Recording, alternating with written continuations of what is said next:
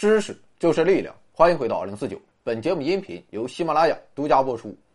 今天整点高级货，五台佳能 EOS 八百 D 单反相机，标配幺八五五镜头。今天先送三台，详情请查看公众号首页下方那个特别的按钮。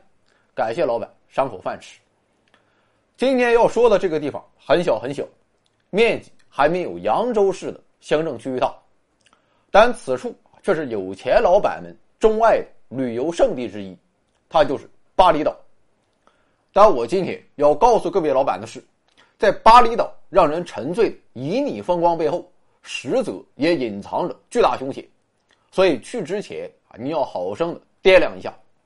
比如说，在二零零二年十月十二日，恐怖分子。便在巴厘岛制造了一起惨绝人寰的爆炸袭击，共造成二百零二人死亡，二百零九人受伤。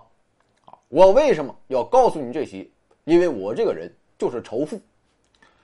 妥了，问题就来了，这样一块天高地远的旅游胜地，为什么会招来恐怖袭击呢？你去纽约、华盛顿袭击，难道不香吗？我们首先想到的原因，自然就是巴厘岛游客众多。而且来自世界各地，在这个地方搞袭击，影响力容易扩散。不过这只是表面现象，事实上，在这一选择的背后，正隐藏着巴厘岛复杂的地缘政治环境。而要想搞清楚这种地缘环境，我们就得来看地图了。在东南亚地区，有一群稀碎的岛屿，这便是马来群岛，主体国家便是印度尼西亚。而马来群岛又被分成了很多部分，像是菲律宾所在的，我们就称其为菲律宾群岛。至于印度尼西亚，那就更复杂了，主体部分是四大岛，也就是苏门答腊岛、爪哇岛、加里曼丹岛和苏拉威西岛。这四大岛组合起来，便是所谓大巽他群岛。那么，既然有大巽他群岛，自然就有小巽他群岛。小巽他群岛便位于。大巽他群岛的东南端，紧邻印度尼西亚的政治中心爪哇岛。而在小巽他群岛中，距离爪哇岛最近的，便是最西端的巴厘岛。妥了，以上我们就交代明白巴厘岛的地理位置。如果你还不明白啊，赶紧打开手机看一下地图。如果你没有手机，那就算了。好，现在我们就来看一下巴厘岛这个地方。它复杂在哪？从人种上看，马来群岛上的优势种族自然是马来人。不过，马来人啊，并不是从这些岛上活生生冒出来的，而是从东南亚的大陆地区自西向东逐渐迁移而至的。所以在位置最靠西的大巽他群岛中的四大岛上，马来人的分布极为集中。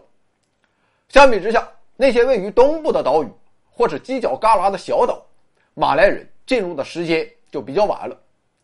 而在马来人到来之前，这些岛屿上主要生活着马来群岛的原住民。